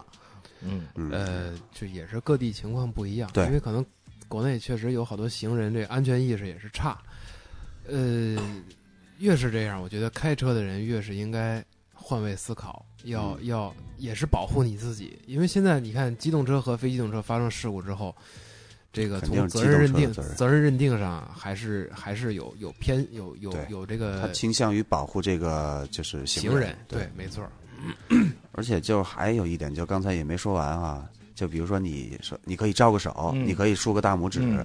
然后你也可以就是礼节性的你加快一点点脚步，嗯是不是？对，有的人可能看你这个也不在意，头也不回，嗯。哎，你不让我嘛，我就慢慢走。嗯，这这你一下你也会就让自己这个善良的心变得就是邪恶起来，嗯是吧？我你呀撞死你啊！就就这种心态，我觉得也会有。嗯。然后还有一点，我觉得就是很多这个在路上骑自行车、骑摩托车、嗯，开三蹦子，或者说各种这种就是电电字，对电动自行车的人，真的他们房产中介嗯，好这个也别那么说吧，我觉得真的他们送快递的就算了，挺辛苦的，对大过节人也就别抢红灯，真的别着急那一会儿。有时候看了那个两个灯都在嗯，转黄灯的那个间隙，然后做一个斜插，啊就从十字路口的东南到西北，就这这种走法，相当的危险，真的所以而且你这个是把自己的生命置之于不顾。所以这儿就刚好借着借着这个提一下，我觉得也是我自己的一个经验，大家也应该可以借鉴吧。就是我的经验，就是到了路口，不管是什么灯，没错，一定要下意识的背刹车，对或者是减速。对。但是也遇到过，你你你你减速了，后面那哥们儿就疯了，又按喇叭又闪灯，他啊我这跟脚油就过去了，我非把我留这儿，对吧？嗯。但是还是安全第一。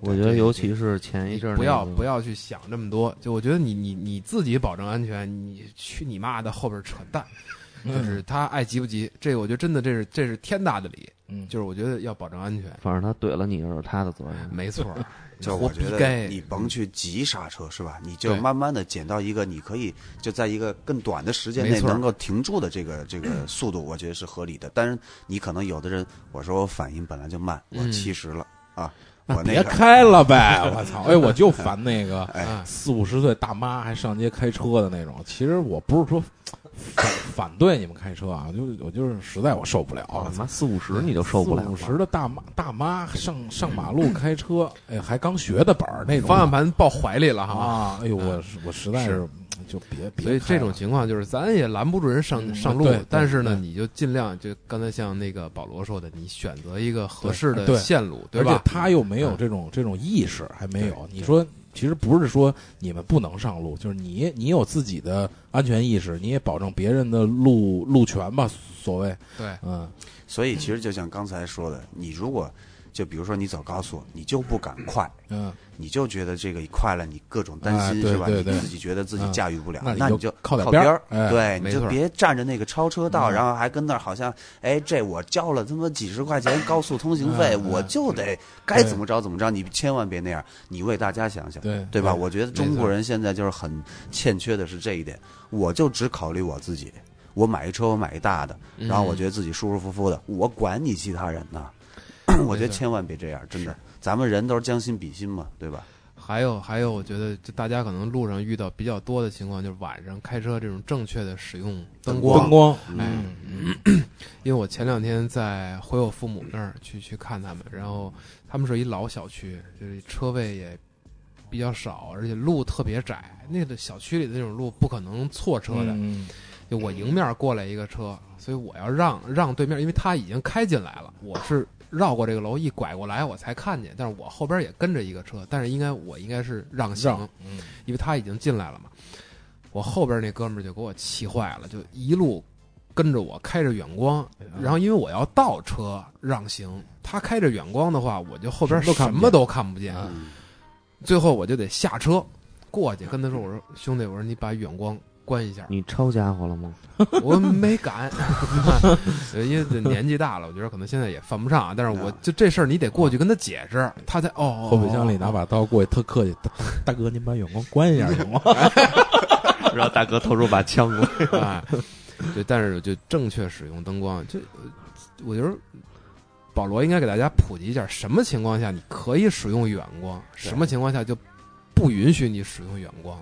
我先打个岔啊嗯，说到这个小区，有一回我在小区里倒车，嗯就是对头有一个车要冲着我走，嗯我是往后倒，嗯他就特别礼貌的把大灯给关了。嗯哎哎，这点我当时就觉得，我靠，顿然豁顿顿时豁然开朗。你经常被善良的人打动是吗？哎，我那天遇到情况也是这样，就对面人是把大灯关了的，他就只开一个示宽灯。嗯对对对对对，因为我倒车，你想那有光光污染嘛，有影响，嗯我肯定也看不清。就但是我后面那哥们儿就远光晃着我，这个就是真的嗯是对这个车的认识，自己这个嗯自身的素质各方面都有关系。我记得有一次在就是国外哈，然后哪个国家我就不说了，然后我们从一个小山上下去，然后它那个是一个类似于盘山路的一个那种，但是不是一个山里边，它是一个酒店的底下。呃，我们走到那个人行道前边，嗯前面就开过来一个车，就从我们右侧开过来，然后看见前面有行人，他第一反应是减速，就是很快的，就是一个很明显的减速，停在离我们十米远的地方，然后把大灯关了。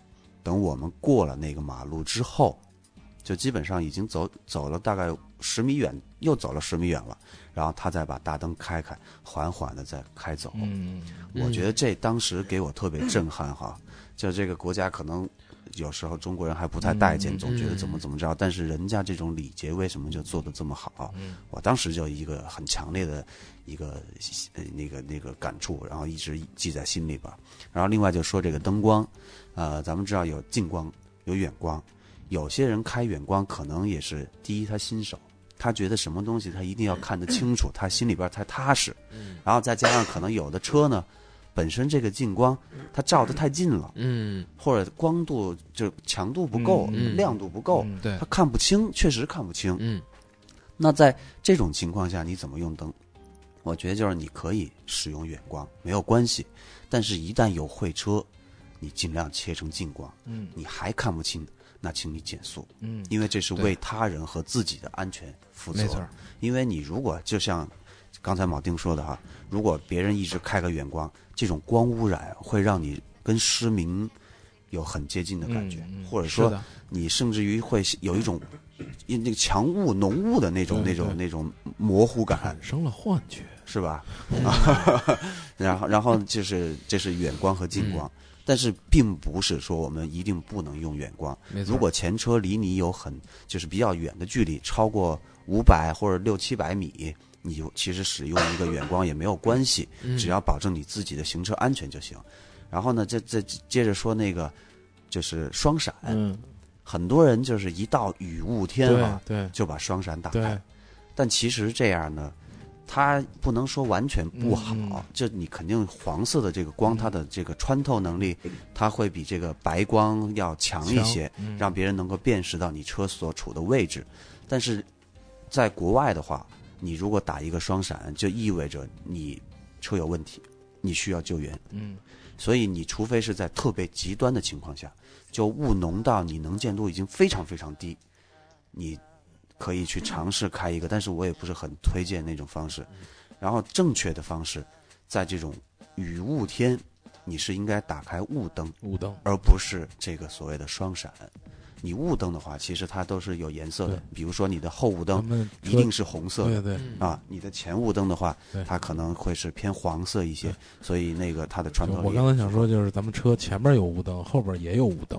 嗯，但现在好多品牌的那个就好几个圈儿的那个，有的车、那后雾灯就跟你前面开着远光那个效果差不多，就只要他开后雾灯，我就眩晕了。啊，就我一般都跟那个品牌。正确使用呗。不是，嗯他那没办法，他那个后灯啊，就即便他没有开雾灯，他就只是打刹车灯开一个对刹车灯非常亮刺眼着，或者说他踩着刹车，有时候那个红绿灯的时候，他也不不转到 N 嗯档，也不挂嗯拉个手刹的，就直接踩着。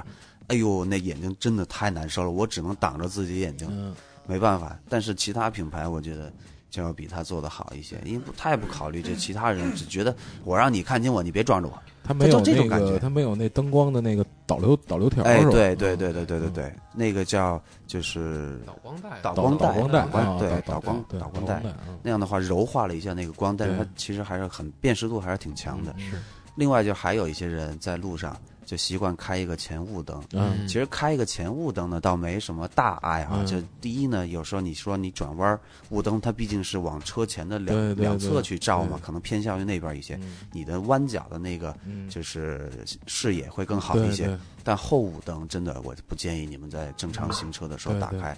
确实，它对后边是一个强光刺激，就类似于刚才说那个灯具厂啊，就四环灯具厂的那个那个那个车的那种嗯感觉。包括包括雨雾天气，为什么不要开双闪呢？就是一三年夏天好像下过几场特别大的雨，嗯嗯对吧？就有的人在路上就开双闪，开双闪之后你就没有转向灯了，对，没错。因为你雨雾天气视野不好，你实际上转向灯并线的时候反倒是更重要。非常重要，嗯因为你要你要你要你要告诉你两边的车你的这个行驶的这个方向是吧？你开了双闪之后，有的时候大家可能没有转向灯会很危险。嗯，对，但有的中高级车，它还是有这个转向灯优先的功能。对就比如说你开着双闪，然后你同时打一个那个转向，它还是会灭一边儿。对对对哎，。我那神车就有这功能。嗯，嘿，高级，高级，另外就说到这个双闪啊，还要说一个，就是其实有时候咱们在车里边儿有一种方式，就像铆钉刚说，是我把窗户摇下来给人打一手势，竖一个大拇指，嗯是吧？还有一种方式就是你，比如说他让你了，你走到他前边，摁一下双闪，啊闪一下，比如闪闪个两三下，对对就三下以内吧，然后再关的。这意思就是，哎，谢谢你刚才这对我的这个叫灯语善举，灯语对灯语。但这个行为好像普及度不高，非常不高，万一有那二逼理解为挑衅呢？对，有有会有有真有真有真嗯有真有真肯定有。啊，包括就是有时候，比如说我那，你也拿把刀下来跟他解释一下呗。所以其实还是需要一把刀哈。对对对对车里一定要备一把刀。嗯，还有一些就是你，比如说那个闪灯，其实也是一个提醒，是吧？？有时候你摁喇叭，可能夜深人静了，那个你摁个喇叭扰民嘛。但你打闪一个灯的话，其实没没什么大碍。就比如说，如果像铆钉刚说的，我在小区门口，我让那边来的车，可能他在我后边他也看不见，那么我可以闪一下，我催他一下，是吧？就意思你是不是别的事儿？但我可能看见这个是因为对象要来车，那我就自然就没什么事儿。你别老拿一大灯晃着，这挑衅。真的，这就是赤裸裸挑衅，就好像我跟你两句话没对，我一只眼睛瞪着你，你觉得你会舒服吗？我觉得你要跟东北或者西北那些比较彪悍的地儿，其实我觉得这一个眼神就干起来了。对对，其实我觉得在北京还好，我遇到的晚上，尤其我们家那边走那个河边小小道的时候，有开远光的司机，完了我基本拿那个灯光闪一下，提示一下，他会关了。对或者你用那个车头上面加装那一排哎 LED 去开一下，对，倍儿棒那个，倍儿给力。开了他直接踩刹车了。所以还有一点，我觉得就是可能以前啊，确实就人都有这么一过程啊，不是说我多那个就是怎么怎么着，我也跟人家斗过气，然后干的那种面红耳赤的那种，就我就干你怎么着了。就就觉得自己我我比你牛逼，怎么着了是吧？你车牛逼，我比你牛逼，就就这种感感觉人都有。对你车里有刀，但是后来现在就是比如说后边跟一个开远光的，那我要不就让你过，是吧？你我受不了你，我躲我我惹不起，我躲得起，是吧？要么呢，我就走快一点，我我离你远一点，然后去我他后边再开远光。我我我以前就那么干，真的，我以前就那么干。如果他敢剁我，我接着跟他干，嗯我就干到他服气为止。嗯，但现在就没那个，就就没那心气儿了。你干了多少多少个人之后，你才树立了这样的行为？是是是，真的，这人其实都有犯错的时候，我觉得没关系，就是反而你只要认识到自己这种就不不足，慢慢去就是改改对改变自己，是吧？我觉得我其实我还比较烦的路上有一个行为，就是，但是我觉得谁都会有，就是加塞儿。啊，嗯，对。这是我觉得这造成拥堵特别严重的一点。嗯，来回的并线跟加塞儿，对，嗯。其实其实路上有可能不会堵，那是因为大家全加塞儿，嗯，三条道往一个里边走，最后所有车道全都占上了，四个车道往一个车道上走。对，嗯，太受不了了。这个其实有时候啊，就我说实话，在堵得特别特别烦的时候，你真的想飞出去，嗯就你那种插翅难飞的无奈，你你你那个时候你就是想想想方设法的往往前去去走，但你越是那样嗯，反倒是越不能够达到快的这种这种效果。对你就甭管你这个其他人受不受你的影响，你看吧，你来回左中右的这么并线，你最后你你只要先注意一个，你找一个找一个那个参照物，比如说前面有一个什么什么车嗯，你就看着它，你走个一公里之后，你看是不是还在你附近？对或者说你就跟他跟他前头两三个车，嗯，你说那有什么实际意义吗？没有意义，真的，你就踏踏实实走一条道，你也省心，别人也省心，是吧？然后加三儿呢，我觉得其实人都有着急的时候，是吧？你说你要真的你你媳妇儿马上要那个临临产了嗯啊，嗯是吧？你说你你着不着急？哦呦，太着急了啊，是吧？一直指着我所以说？我觉得你有的人可能真的他有着急事儿，对，那你说遇到这这种情况，我我应该怎么办？我们能让，那就如果不是很过分的，你就让一个，只要他不是那种就故意在那儿就没事儿胡闹那种啊，我觉得就这个给人一个方便呗，是吧路上？开车呀，我觉得还是平常心，尽量的宽容一点对，没错，真的养成良好的习惯，因为都是将心比心的事儿。真的你像比如他说那个并线加塞儿的，就咱们还遇上好多这种情况，有的人他对这个驾驶的路线没有一个正确的预判和规划，对吧？所以导致他可能需要临时需要紧急并线。对，因为到路口了，突然发现我想左转，但是我现在还在直行线上，拐不过去了。或者说我现在要直行，但是我突然觉得我好像排排排排到前面，现在是个左转线，对吧？但是这里边呢就有有两个，一个呢，我觉得你提前做规划、做准备；第二一个，我就想提醒大家，如果不是十万火急，如果不是已经堵得水泄不通，那就将错就错，转就转吧，那没办法。有的时候你真的没必要抢，因为咱们路上开车遇到太多这种事儿，就是因为比如说到了左转线上，我现在还想并回直行线，啪就碰上了，那你说这得不偿失。对嗯，有的时候我觉得自己还是提前考虑清楚。对我觉得这个说的非常对。说到这儿，我不知道大家最近看没看一个那个视频啊，就是关于一个神车的，嗯，那个神车跟我那车长得特别特别像，哦在 成都，一个反正那个司机好像是有点问题，嗯就是开一个神车，就大街上只要是稍微别了他一下，嗯我在他前面并个线，嗯他就会很剁你，就是嗯这这十把那种并，就嗯十十把那种剁你，嗯，大家可以在网上搜一下。反正就是碰上这种人，这种人外号叫前无车是吗？啊，这种人，反正 今天正好我碰巧看了一个怎么去避免这个路怒，怎么去跟这个路怒司机去打交道，嗯就是你尽量的把自己的心态放平和，嗯你不要去激怒他，他本来就已经受不了了，你不要再让他去去爆发。嗯，就比如说他在后边一直顶着你，你要怎么办？那今天我看了一个很好的方法，就是原地绕圈儿，绕到他烦为止，他就不跟你了。嗯，或者说他在前面一直憋你，一直剁你怎么办？你就停在边上，嗯你去抽根烟，嗯或者你去缓解一下自己的心情。等他走了，你把他耗烦了，嗯这事儿也就解决了。就是不要硬就是碰硬。想，对他就是一神经病，对对对对你你你怎么嗯对待一个神经病呢？对对你真的要跟般见识这种人去置气，真的，你这个没有意义。除非你车里有把刀，哎呀，你就有刀跟人家玩儿，也没用，就跟人家弄。嗯有刀也没用。对对待这种放弃治疗的人，我们还是要本着这个是吧？对对，那哥们儿也说一句：药不能停，真的，对对，要药不能停要要要不能停要要。哦，要停停，不要停。但其实真的这个说起来容易啊，做起来挺难的，嗯。真的。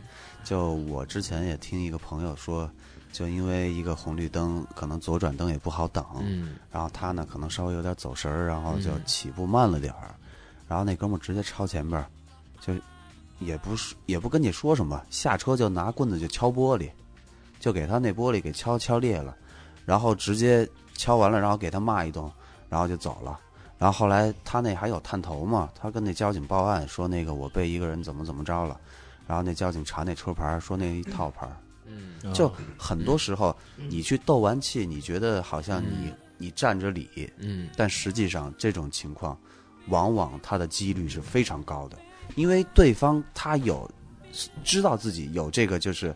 哎，我能逃过这个所谓的嗯追捕，或者说法律的制裁，我才敢就那么嚣张的对对待你。所以你面对这种人，你怎么着？你最好是可以把他想象成这样一类人，嗯你就没必要跟他去置这气。没错，你能忍就忍了。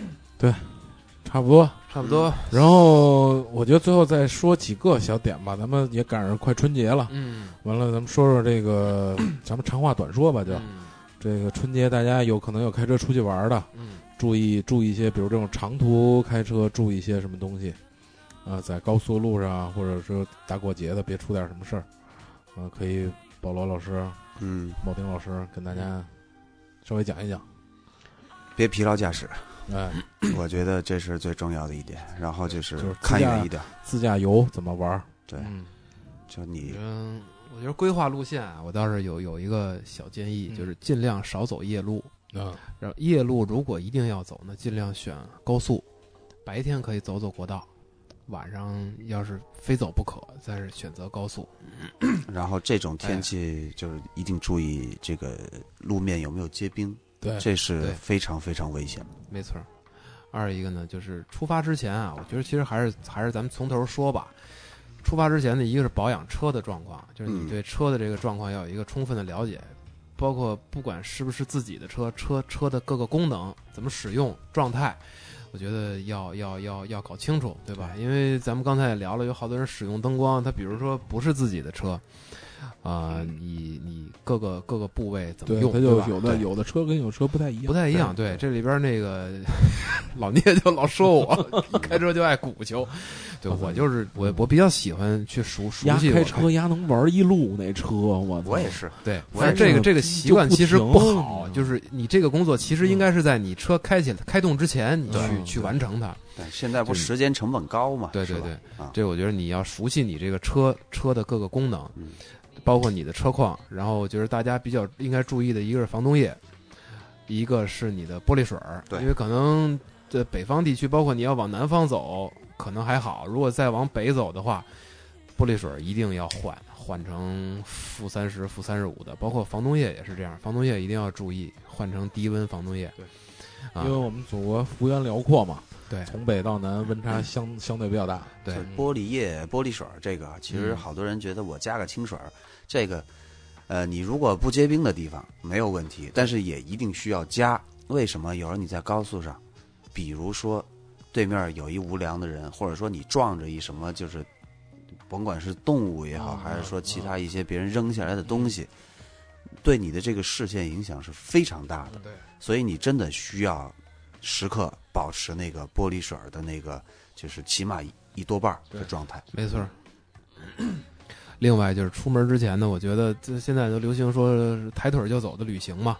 但是我之前跟老聂也一直在聊，我说抬腿抬腿就走没问题，但是呢，你要是想做到抬腿就走，我觉得之前你还是要会比较没错儿，包括车的状况，咱们刚才讲到了。后面我觉得还要提醒大家，就是驾驶证、行驶证这个都不用说了。那么再剩下是什么呢？比如说，呃，你的千斤顶、反光牌儿，随车工具，哎，然后随车工具，因为长途可能避免不了，比如说扎个胎啊，有有有可能，然后包括你的灭火器状态一定要良好。同时，同时，我觉得就是要提醒很多人，因为包括我发现我身边的绝大部分的朋友没这个意识，就是你的两险的保险单正本一定要随身携带。对对，交强险和和你如果上了商业险的话，你的保单的正本啊，当然你如果是验车之后，应该会给你一个交强险的副副本是？哎，不，嗯正本嗯正本都会给到你手上，一定出门的时候要带着，这个是非常非常重要的。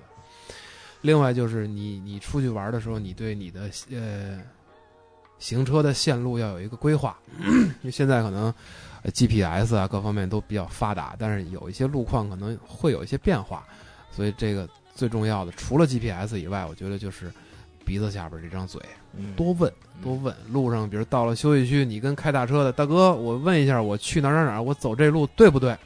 人家说不用，你往前再走三十公里，上哪儿哪儿有一条新修的路。哎，这个其实我们每次出去长途出行，能碰着，基本上都能碰到，这个其实特别重要。你说的太对了，真的。所以这个我觉得就是规划一个好的线路，对你对你整个旅行是特别特别有帮助的，应该。就刚才也说到备胎哈，嗯就是备胎其实真的非常重要。你在如果轮胎出问题的时候，这个没有备胎，你会增添无数倍的麻烦。对对对，没错，然后另外就是轮胎的胎压，我们通常容易忽视的就是轮胎这个胎纹、胎压。胎纹的话，如果有一个或者两个轮胎，特别是你的驱动轮，那个就是磨得很很厉害的话对，嗯一定是别省这个钱。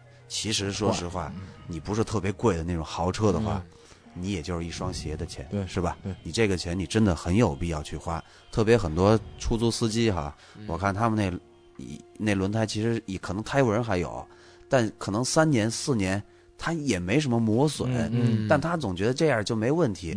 其实它里边很多皲裂，小裂纹，对嗯小裂纹那个其实很危险的。对，另外就轮胎里边子午线的那些张力啊，都没错，都都是有老化。橡胶本身它也是会老化的一种一种材料嘛。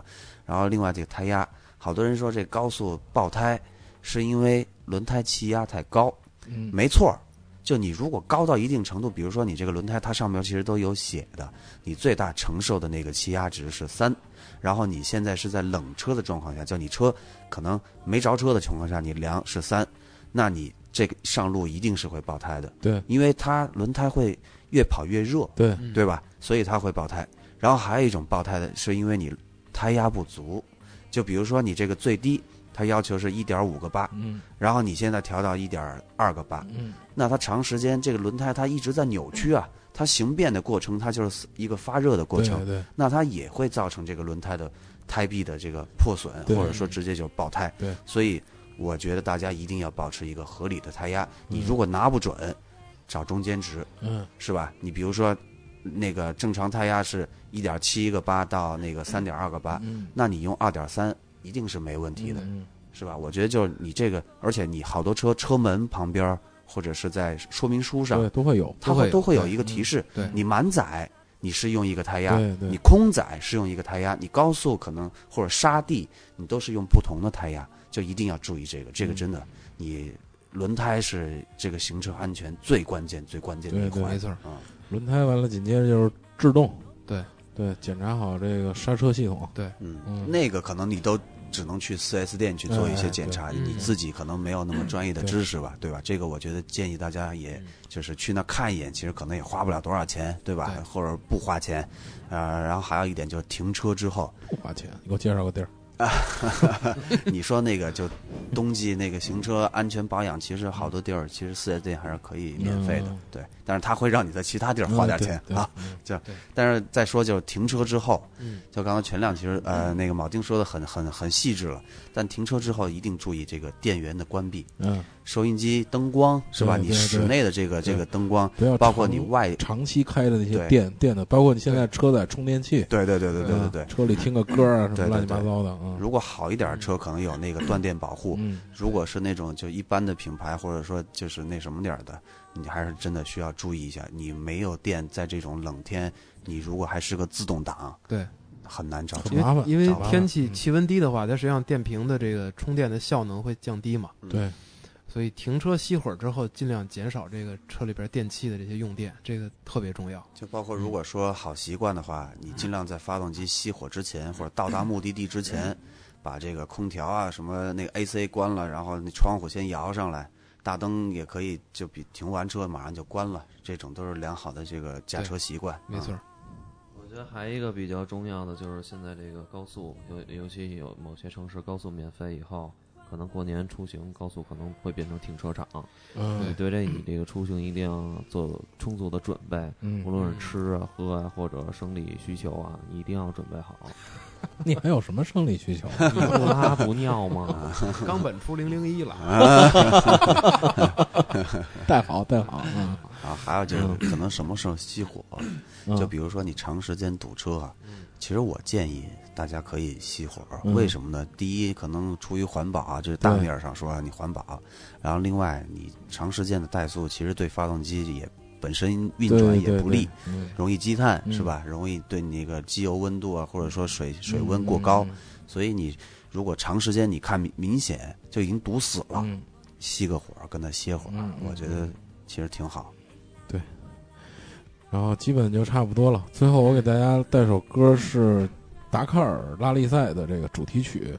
然后说到这个达喀尔，我想简单再说两句。前两天达喀尔也刚完，是。是吧？然后这个我自主品牌，嗯，呃，长城，嗯。呃，哈哈佛应该是啊。哈佛，嗯。哈哈佛得到良好的这个成成成绩哈，对，就是咱们看到的哈，包括包括冠军 mini，嗯、就是咱们看到这些品品牌车，嗯、它跟咱们大家买到的这个车其实是不一样的，太不一样了，哪里整个就不一样？整个就完全不一样，哪里不一样？除了 logo 一样。哎，嗯，对，就跟大家普及一下这个东西，就是他在店里告诉你，这我 WRC 冠军，这个达喀尔冠军，但是。嗯你们如果以这种他跟你说的这种营销手段，让你觉得这车还不错的话，你需要再考虑一下。也可以过滤了。这个对，因为这个是跟他那个跑比赛的车完全是不一样的。就我们可以，呃，如果说正能量的话，我们可以理解为就是每个厂商呢，通过竞赛，它会完善它的品牌，完善它的产品。那这个可能需要一个相对漫长的一个过程，但至少证明它可能有这方面的技术实力和储备。对，但是跟你买到的这个车应该是两回事儿。嗯，而且说实话，现在国内的这些自主品牌哈，呃，实话实说，还不具备这个所谓的研发能力。真的，嗯就你参加赛事，咱们第一款的自主品牌车是什么车？还有印象吗？嚯，刚才不是回回忆了半天车吗？嗯，这个还能能是不是想得解放吉利吗？自主品牌嘛，啊？自主解放吧，应该是卡车，是不是？放那就是就是老解放了，老解放吧，应该是。嗯，那红旗呢？纯纯红旗应该算是轿车，但是也不是第一款吧。在那之前好像是不是应该还有一个东叫东方红是吧？我记得好像是，是，啊那就第一款解放吧。就应该是解放，我记得。啊嗯就是第一款车。嗯，但是从解放到咱们现在的叫什么艾瑞泽 是吧？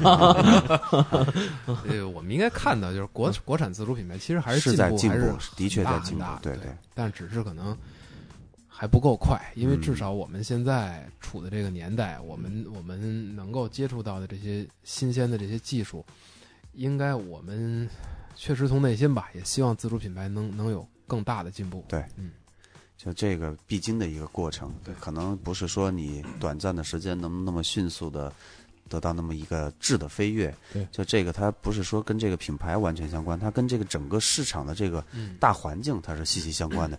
你能就是院校培养出多少人才，你这个市场就是能提供多少种这种。就是技术服务，我觉得这都是息息相关的。你像在英国，可能为什么很多赛车公司啊、赛车工厂都愿意在英国设立这种办事机构啊什么的，嗯就因为他那边的这种配套特别的完善。嗯就比如说我这底盘调教，我可以找一帮工程师也好，委托一个公司帮我做也好，嗯它是这种方式。嗯，然后另外，你比如说车身外观研发，我那儿有空洞，我那儿有什么就是空力学的这种专家是吧？我都可以找他们去去去做。然后你在中国现在其实很缺乏这样的配套资源没错。啊、人才都是很匮乏。就是人家可能做一台车，可能假如打比方一百个人，咱们这儿可能也就仨人儿。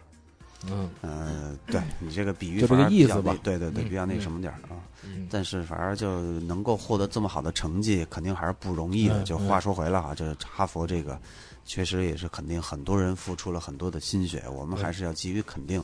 只是说他这个冠军与他的这种就是量产车来比的话，嗯嗯，它的关联度会非常的小，嗯不能说完全没有啊，关联度会非常的小。